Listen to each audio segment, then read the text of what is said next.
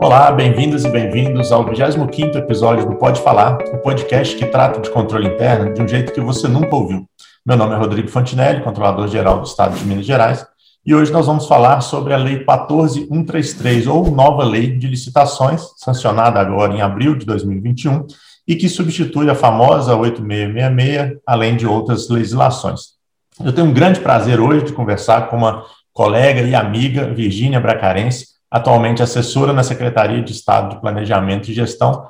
Virgínia, obrigado por ter aceito o nosso convite, uma das, sem dúvida alguma, das maiores referências nessa área no Brasil, não só em Minas. Então, seja muito bem-vindo ao nosso Pode Falar. Rodrigo, eu que agradeço, né? Bom dia, boa tarde, boa noite, dependendo de quem for assistir ver esse nosso podcast. É um prazer estar aqui falando sobre esse assunto, principalmente na perspectiva de controle como que isso aparece nessa nova lei vamos ter o desafio de aprender e aplicar.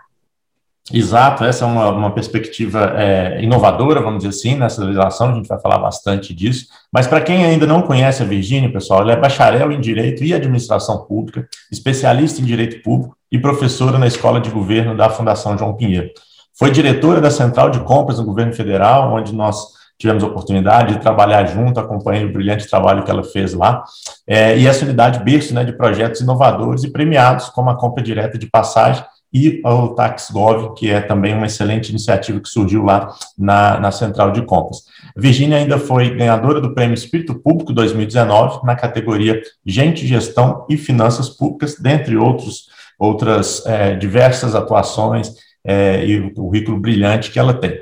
Virgínia, vamos começar então é, você teve, né, gente acabei de falar que você teve a oportunidade de gerir a, a central de compras é, e que é, foi um desafio muito grande, mas você saiu muito bem, a equipe lá era muito é, unida e, como eu falei, eu consegui acompanhar de perto e vi os resultados, não apenas os resultados premiados, mas também uma nova forma de pensar, né, uma central de compras, compras é, é, centralizadas dessa forma. E uma das atividades nossas, né, de controle interno, é justamente trabalhar para prevenir erros e desvios e desvios né, em processos de compras públicas de uma maneira geral. Na sua opinião, quais são os maiores problemas nessa área? Bom, Rodrigo, vamos selecionar alguns dos problemas, né? Porque aí problemas a gente vai ter dos mais diversos, mas Nessa complexidade que a gente tem, pensando até uma nova lei que chega, acho que a primeira coisa que a gente tem que ter é que a área de compras ainda é vista como uma área meramente procedimental, uma área meio, em que não é dada para ela a importância e o potencial que realmente ela tem. Então, na hora que você não tem uma valorização dessa, e isso vem mudando, uma dedicação em termos de entender e estruturar melhor os processos, de diretrizes claras, da definição de indicadores, de como que as coisas estão acontecendo, eu vejo que é um dos grandes problemas que contribuem para a gente ter áreas que funcionam aí muito na correria do dia a dia e que realmente, tratando-se de compras, você está sempre ali num, numa correria mesmo e tendo o fogo, né, no dia a dia para resolver. Então, acho esse é um primeiro ponto que eu destaco muito que a gente vai conversar aqui um pouquinho, a nova lei começa a mudar um pouco essa perspectiva. A segunda delas, eu vejo que é a questão mesmo do planejamento. Nós é, a cultura do planejamento não é algo tão estabelecido ainda na nossa administração, vem ganhando cada vez mais espaço. Na verdade, a gente vem tendo ciclos, né, em que isso é mais e menos valorizado. Na parte das compras, vem assumindo uma, uma proporção muito relevante, muito relevante e o planejamento ele é uma peça importantíssima justamente para você conseguir organizar essa casa, né? E conseguir saber quando, em quais momentos a equipe vai se dedicar, qual instrumento, orquestrar bem essa sua força de trabalho e com isso reduzir os riscos que naturalmente se expandem quando a gente está falando aí de processos que são feito, feitos na urgência, né? A terceira coisa que aí eu vou parar no 3 para não assustar o pessoal, né? É a questão da capacitação.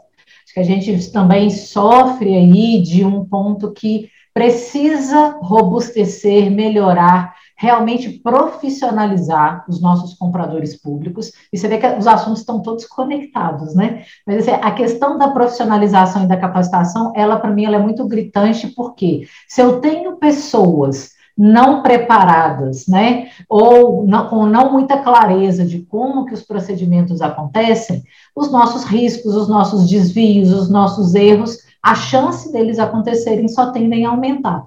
Em torno desses três grandes problemas, a gente consegue ir derivando outros tantos. Eu vejo que esses três, a partir de uma priorização deles, né, um olhar priorizado neles e tentar achar mecanismos para tratar esses problemas, a gente vai conseguindo olhar e tratar e prevenir esses erros e desvios nos procedimentos.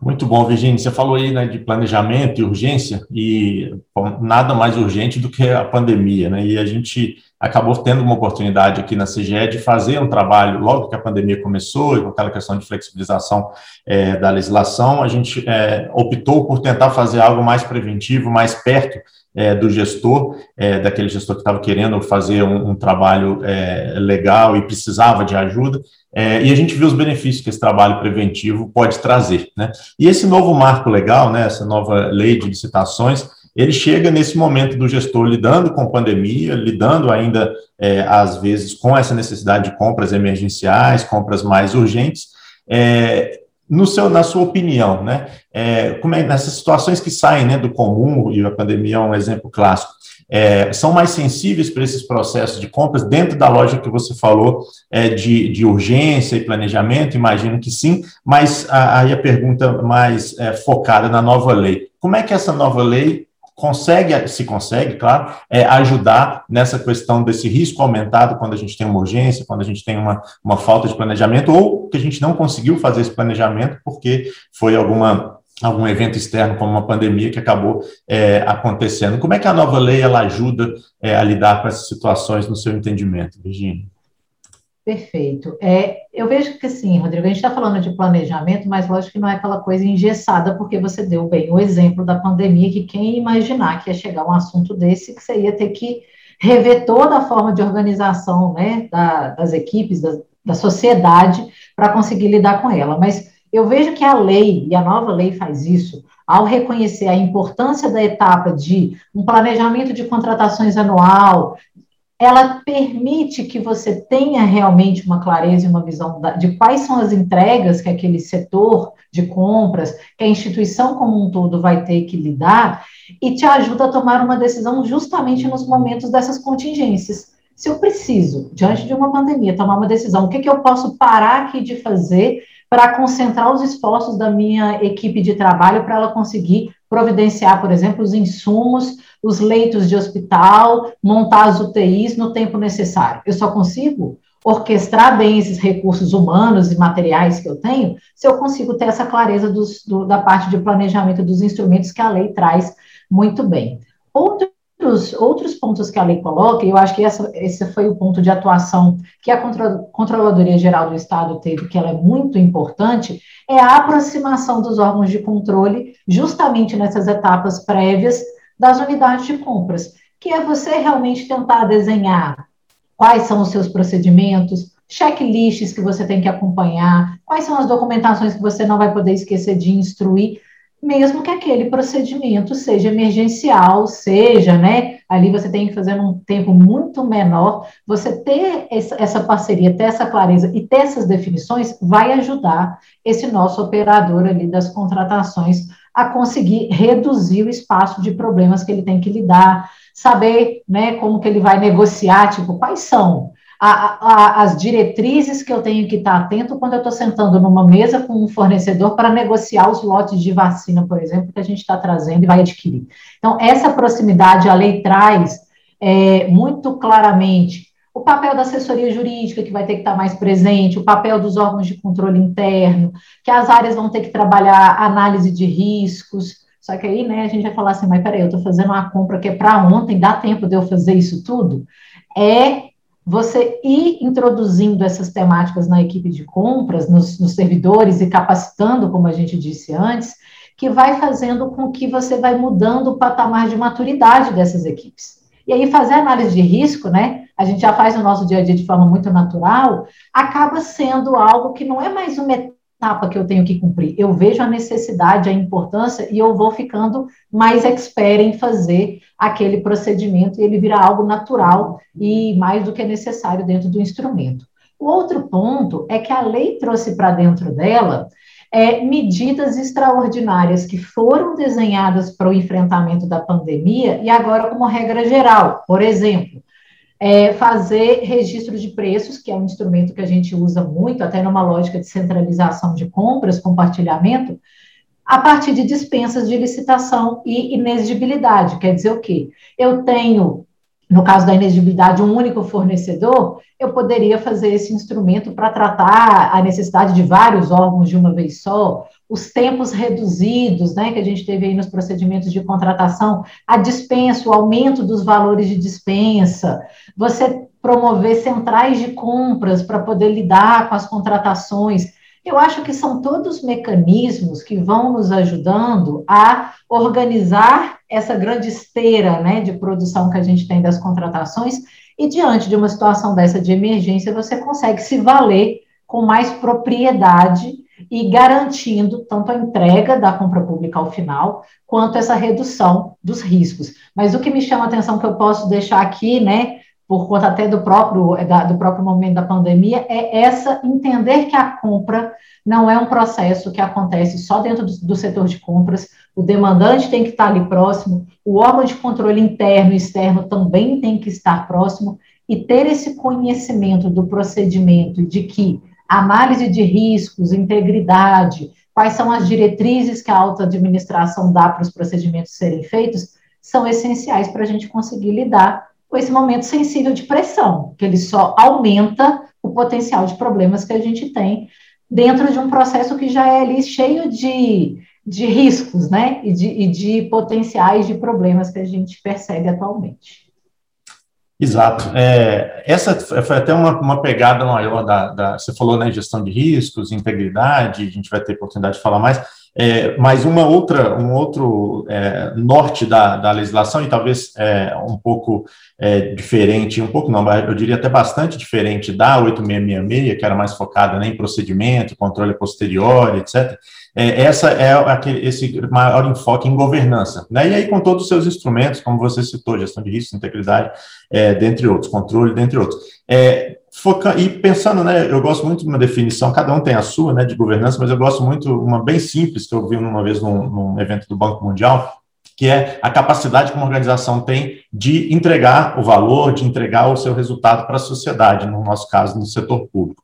É, trazendo isso para compras, né? Governança é para compras. Como é que a gente consegue implementar é, uma governança, uma boa governança é, nesse setor, sabendo das peculiaridades não apenas do setor, mas os órgãos, municípios, estados, cada um com seu, cada um com seu é, diferencial, com as suas é, com essas peculiaridades, assim, como é que a gente, o que, que você diria para aquele, aquele é, gestor que leu, é, leu, é, leu a lei não entendeu ainda muito bem essa parte de governança e como implementar isso né, com essa heterogeneidade toda que a gente tem na administração pública federal, estadual e, e municipal?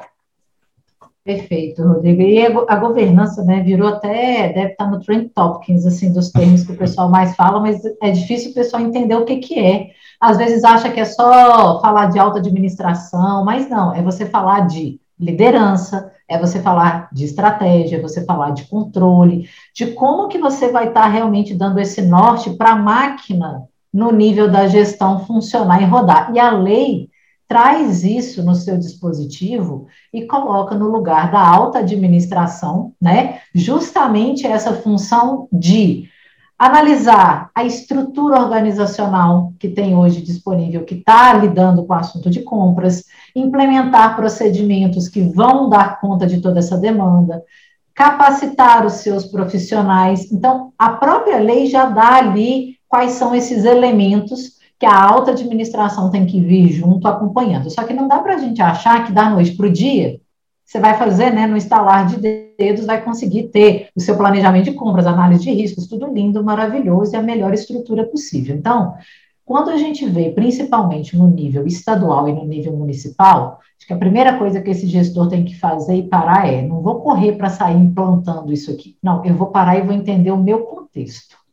eu preciso fazer um diagnóstico meu aqui, né, meu município, meu estado, e até, obviamente, governo federal e as instituições individualmente, de em que patamar que eu estou hoje, que nível de maturidade que eu tenho. Porque a gente vai ter município aí nos nossos cinco mil e tantos que não sabem nem assim, o que, por onde começar. Então, se eu não tenho estrutura clara, se eu não tenho né, uma estrutura de compras, até com as competências bem definidas, eu vou mexer com isso primeiro, não vou falar da noite para o dia de fazer análise de riscos, de fazer profissionalização né, das formas mais é, engenhosas e avançadas que tem. Não, eu vou lidar com feijão com arroz. E não vou querer copiar o modelo, por exemplo, que o governo federal já tem, ou que o Estado mais avançado já tem. Então, primeiro ponto que eu acho que, que, a, que a gente dá de passo e a alta administração é quem tem que estar tá puxando esse bonde, né? Porque a governança não vai vir de baixo para cima.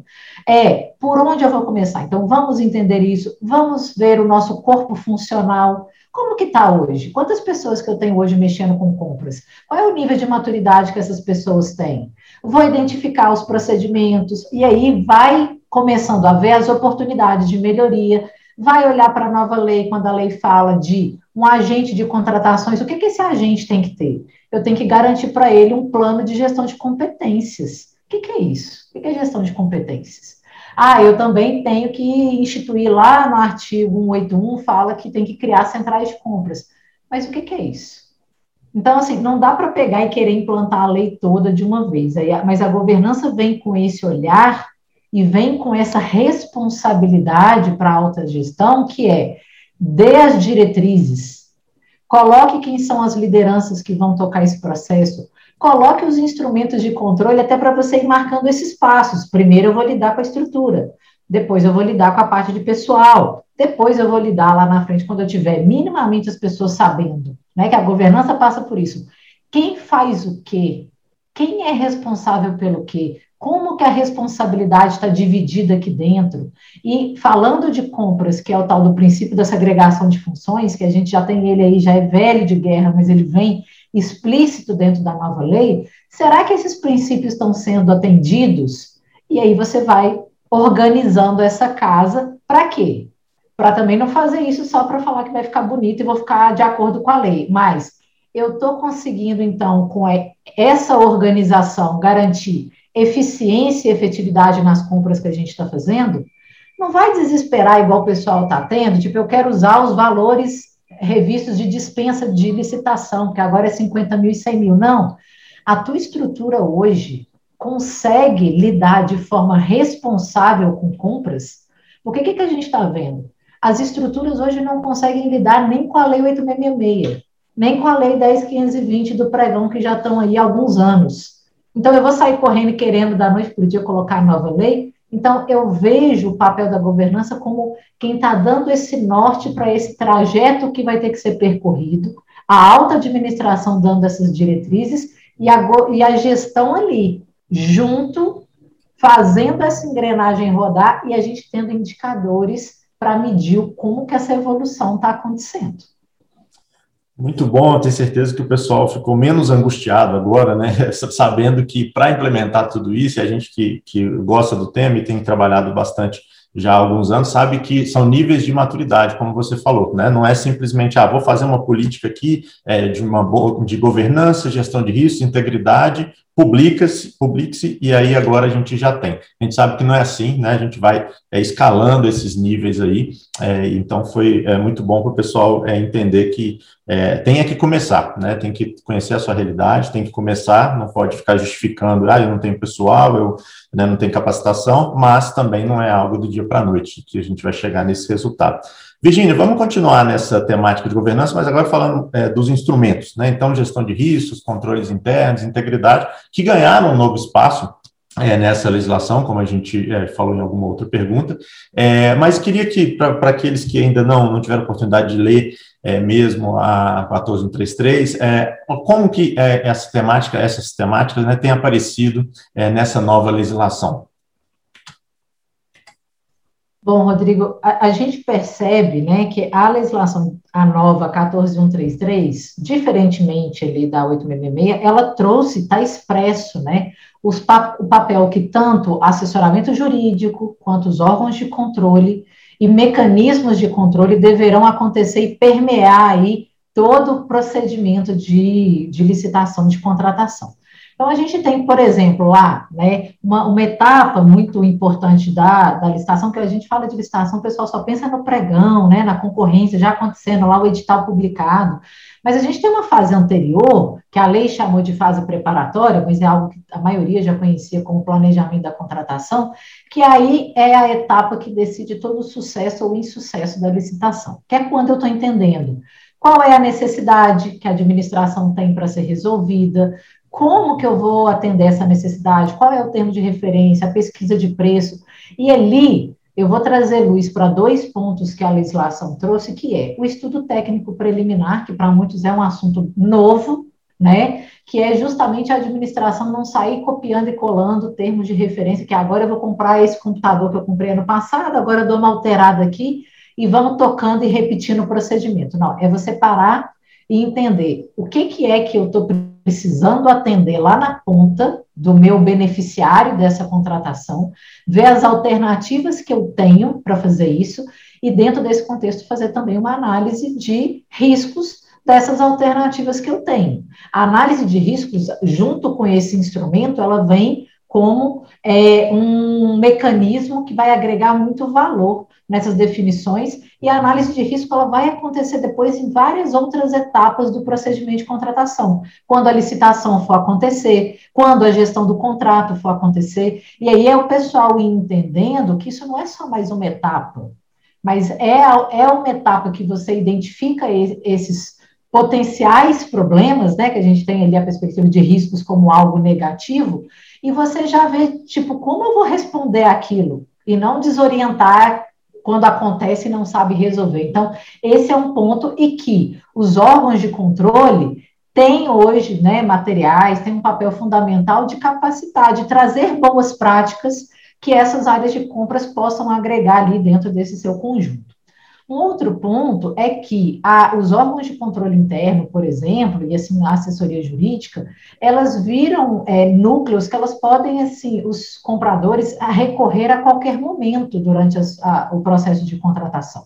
E isso é de uma relevância absurda, porque antes o comprador ficava ali sozinho, né? E aí não sabia muito de onde para onde a coisa podia ir. Então, eles, esses órgãos né, de assessoramento, tanto jurídico quanto de controle, viram mais um referencial dentro dessa cadeia. Mas a gente tem que também ter em mente que não viram um, referencial para qualquer, para obstaculizar o procedimento, né? A gente não pode começar também agora a colocar um monte de etapas que toda hora você está submetendo e pedindo uma aprovação de alguma coisa.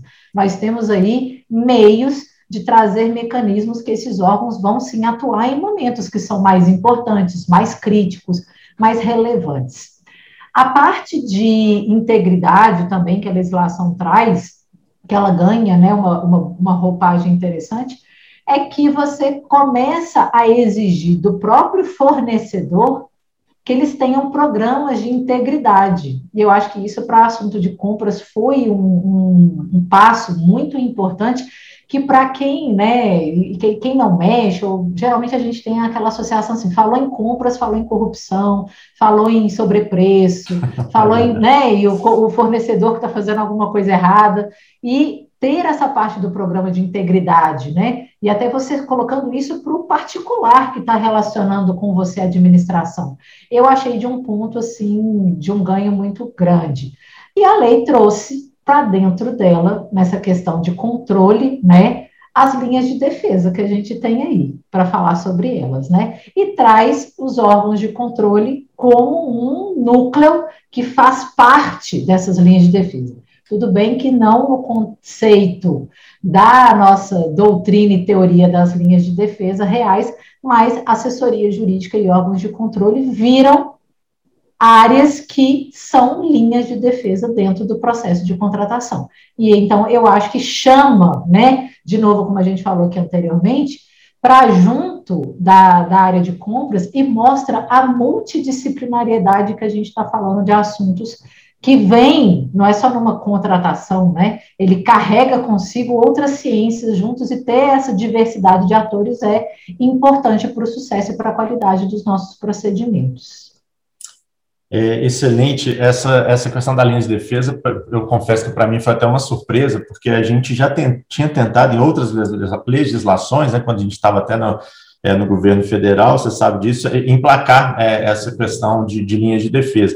E é, eu confesso que, é, diante de tantas negativas que a gente já teve e que achava que isso era muito técnico, que deveria ficar no máximo no decreto e tudo, é, quando eu vi na legislação, eu, eu fiquei surpreso e, e feliz. Embora, como você falou, eu acho que poderia ter conceituado, acho que é no artigo 6 alguma coisa que tem muitos conceitos, né? É, a gente poderia ter conceituado, porque nós que lidamos com o tema, a gente sabe, se a gente fala em três linhas de defesa, a gente sabe, mas a grande maioria das pessoas, dos gestores é, de compras aí, não, ainda não tem muito essa, essa noção. Mas já foi um avanço, né? E dentro disso, né, da terceira linha de defesa, que é a auditoria interna, é, como é que você acha aí? Não precisa nem focar só na, na na nova legislação, não, tá, Virginia? É, como é que você acha, de modo geral, é, que a gente consegue agregar né, valor, já que você falou que, olha, é, essa governança, ela é, perpassa também o controle interno, até mesmo o controle externo, né, que seria uma, uma quarta linha aí. Como é que você acha que a gente consegue, mais aí focando mais na terceira linha, agregar valor mesmo é, para essa área né, de aquisições, de compras públicas? Bom, Rodrigo, eu acho que esse assunto ele realmente tem que chegar dentro das áreas, né? Não só de compras, como as outras todas. E eu vejo a auditoria com esse papel de, primeiro, é, tipo, levar a palavra, né? Então, assim, capacitar, ensinar uhum. as pessoas. Assim, o que, que eu estou querendo dizer quando eu estou falando de controle interno? O que, que eu estou querendo dizer quando eu estou falando de auditoria? Olha o quanto de mecanismos, e aí nessa lógica de parceria mesmo de construção, que a auditoria pode ao invés de esperar o processo chegar lá no final, né, ou em uma determinada etapa, olha como pode trazer para dentro da discussão que mecanismos que eu consigo, e que aí é a primeira linha, que é o operador que está lá no dia a dia, pode identificar dentro desses procedimentos e já tomar uma decisão e uma atuação imediata, que a gente reduz muito mais o impacto que aquele risco ou e, e, e reduz os espaços de erros e futuros problemas, né?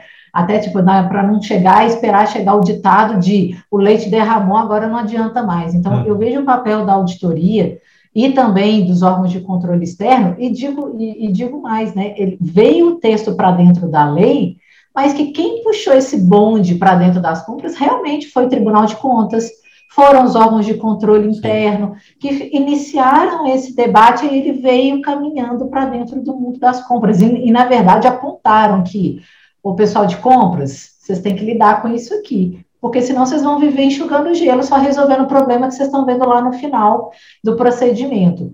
E é, é trazer dentro desse olhar da legislação, que é a, a expressão, né, controle preventivo. Então, eu vejo que é o papel da auditoria ajudando a construir esses mecanismos de controle interno.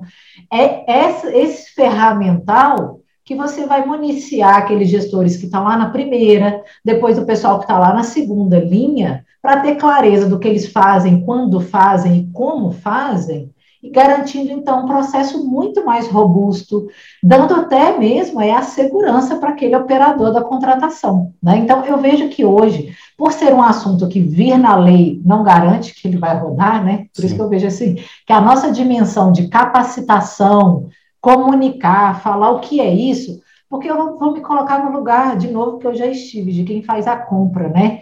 É, é, meio angustiante você ficar vendo, tipo, agora você tem que fazer aquilo, agora você tem que fazer planejamento, agora você tem que fazer mapeamento de processo, agora você tem que fazer gestão por competência. E no final, eu estou ali correndo para fazer uma compra para ontem. Pensa agora, então, o pessoal que está no meio da área de compras fazendo compra para enfrentar a pandemia, e ainda me vem alguém falar assim: não, agora para aqui um pouquinho e faz esse mecanismo. Se você não está me falando o que, que é e o que, que eu vou ganhar com aquilo e o que, que a sociedade está ganhando, vai virar um instrumento pro forma.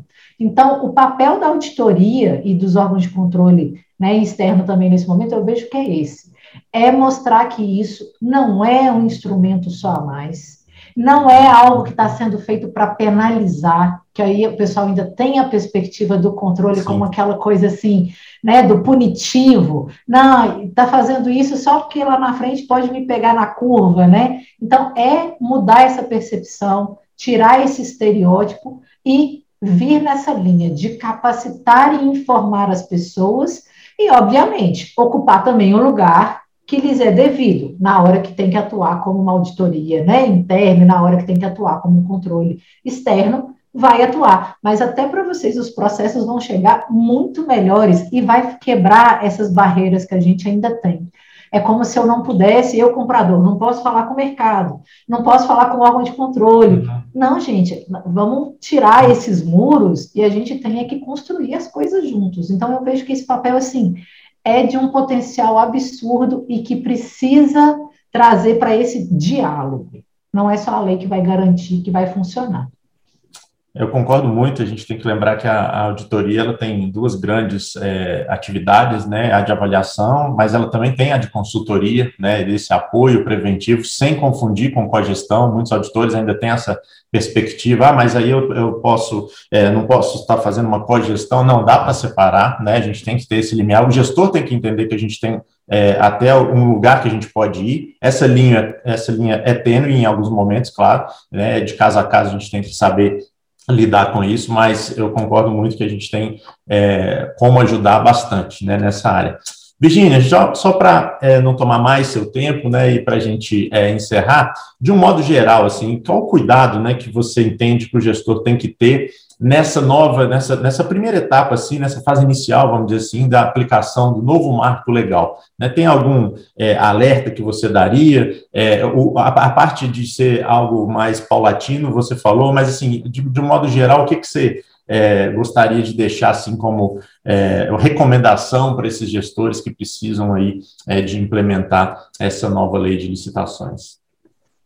Bom, Rodrigo, acho que é assim, eu poderia resumir a minha frase em falar assim, não tenham desespero de implementar a nova lei agora. Assim, não dá para a gente achar que ah, o país, as compras vão melhorar da noite para o dia, ou vão entrar nos trilhos só porque eu vou aplicar a nova lei. Então, gente, nós estamos com a 866 desde 93. A gente tem a lei do pregão desde 2002 compras é aprender todo dia um pouquinho. Então, agora que saiu uma lei com 194 artigos, não vamos querer colocar né, e tombar ela da noite para o dia. Ela já está vigente, mas eu acho que o ponto é: cada um olhe para a sua realidade, veja alta administração, governança, né, que a, que a lei está colocando, qual é a tua estratégia de implementação dessa nova lei. Primeiro, vamos estudar a nova lei. Vamos ver o quanto que a nossa realidade, de cada um aqui é diferente, comporta o que ela está prevendo. Vamos capacitar os nossos servidores. Nós vamos continuar fazendo compra, gente. Normalmente dá para fazer um monte de inovação, um monte de coisa boa. Os regulamentos que estão aí já são, né, tem seus problemas, como a nova lei também tem, mas já nos permitem viver, sobreviver e entregar o que a gente precisa. Então, vamos preparar essa casa e esse terreno, porque o que, que eu tenho percebido? O desespero, tipo, a dispensa. Parece que ninguém vê nada na lei, tipo, não vê planejamento, não vê governança, não vê controle, não vê. Não, só vê o valor da dispensa de licitação que aumentou, e não é por aí que a gente vai. Então, vamos parar, vamos respirar, vamos acompanhar. Está cheio de, de especialistas em compras debatendo esse assunto e gratuitamente está aí disponível né, em Instagram, YouTube, a, as escolas de governo promovendo. Então, Vamos primeiro entender e nos situar, porque a estratégia de cada município, de cada estado, do governo federal vai ser diferente. Então, esse é o alerta que eu deixo para os gestores de desenhem o plano de implantação da lei, porque só assim a gente vai ter segurança que realmente ela não vai ser mais um texto que está entrando aí e vamos olhar para ela, apesar dela trazer muita coisa que já existe de algumas normas, vamos olhar para ela como uma oportunidade de melhorar os nossos procedimentos, né? E só vamos conseguir melhorar isso se a gente tiver pessoas capacitadas que saibam discutir sobre esses assuntos. E vamos construir desse jeito, de forma colaborativa. Não precisa também cada município ficar pensando só, né, como que eu faço aqui para dentro. Façam discussões entre municípios, entre estados, igual a gente tem, por exemplo, o CONSAD, chamem o órgão de controle interno e o órgão de controle externo para discutir juntos, porque a gente viu aqui que dentro da lei tem um pedaço para cada um que alguém tem mais domínio. Então, vamos chamar esses especialistas para discutir e ver esses passos, as melhores formas de trazer, de implementar, porque a gente tem dois anos para fazer essa transição. Então, não precisa ser assodado.